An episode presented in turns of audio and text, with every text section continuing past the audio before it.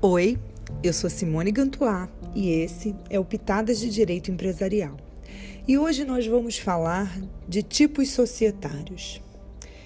Os tipos societários também são chamados de formas societárias. E o que, que significa isso?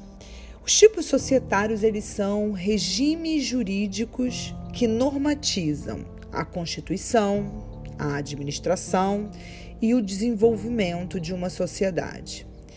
Ele diz respeito tanto à relação de dos integrantes ou integrante dessa sociedade entre si internamente, mas também a relação da sociedade com terceiros, inclusive dos sócios também, em relação à responsabilidade dele, deles com terceiros, em relação à posição de administrador e sua responsabilidade com a sociedade, com o terceiro. Ou seja, o tipo societário é o regramento jurídico que vai regular a vida daquela sociedade. E, obviamente, o nosso, nosso é, ordenamento jurídico, ele vai disponibilizar uma série de tipos societários, é, entre os quais o, o cliente vai lá escolher aquilo que melhor lhe cai. Por isso que eu brinco dizendo que o tipo societário é a roupa que a sociedade vai vestir. Quais são os tipos societários que a gente tem? Né? A gente tem basicamente alguns tipos previstos no Código Civil e, do, e três tipos é, regulados em lei especial. Nós temos a sociedade do tipo simples, também chamada de sociedade simples simples ou simples pura. A gente tem a sociedade em nome coletivo, a sociedade em comandita simples e a sociedade limitada. Esses quatro tipos societários aos quais eu me referi são regulados no Código Civil. A sociedade cooperativa está regulada também no Código Civil, mas principalmente na Lei 5764 de 71. E dependendo do tipo de cooperativa que ele seja, do tipo de atividade que essa cooperativa desenvolva, ela terá ainda o regimento de algumas outras leis especiais, né, para cada caso. Além disso, a gente tem ainda a sociedade anônima e a sociedade em comandita por ações. Ambas têm alguns dispositivos no Código Civil falando sobre elas, mas não regulando propriamente esses dois tipos societários, já que sua regulamentação se encontra na Lei 6404 de 76, mais conhecida como Lei das Sociedades Anônimas.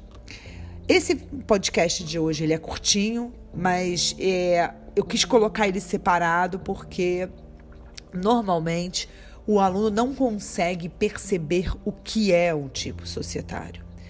Então, eu quero que vocês terminem esse podcast de hoje percebendo que o ordenamento jurídico ele vai te disponibilizar esses vários tipos societários e diante da análise da situação concreta entre todos esses que eu me referi, o advogado, juntamente com os seus clientes, tem o papel primordial de decidir qual é aquele que vai ser mais adequado para reger é, aquele, aquele, aquela sociedade que está sendo criada, também para permitir que ela atinja os objetivos perseguidos para é, pensado para ela e também vai reger a vida entre os sócios. Então, uma boa sociedade, um bom negócio, ele começa com uma boa escolha de um bom tipo societário e também, obviamente, de uma boa de um bom ato constitutivo, né? E por isso que eu costumo dizer em sala de aula para os meus alunos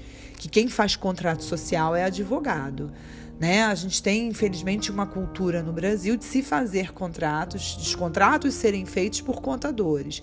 Alguns contadores, é verdade, têm a dupla formação, contabilidade e, e, e, e direito, mas quando isso não acontece, a gente acaba tendo contratos sociais de qualidade duvidosa, de qualidade que no momento em que a gente tem um problema para resolver para o cliente da gente, a gente não consegue resolver.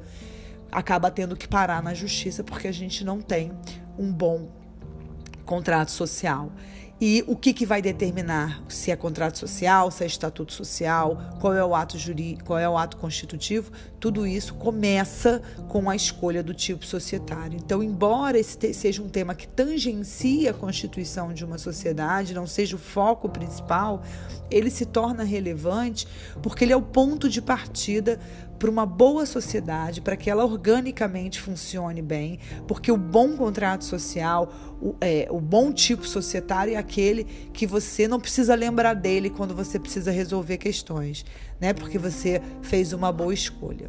Com isso, eu termino esse curtinho podcast de hoje e voltaremos para falar ainda dos tipos societários e começar a estudar realmente as sociedades e tudo que, que junto com ela vem. Até a próxima. Tchau!